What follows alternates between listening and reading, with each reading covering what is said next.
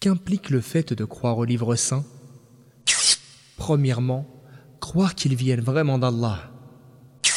Deuxièmement, croire qu'ils sont la parole d'Allah. Troisièmement, croire aux livres qui ont été cités par leur nom, comme le noble Coran, qui a été révélé à notre prophète Mohammed, paix et salut d'Allah sur lui. La Torah, révélée à Moussa, Moïse, sur lui la paix. Et l'évangile, donné à Issa, Jésus, sur lui la paix.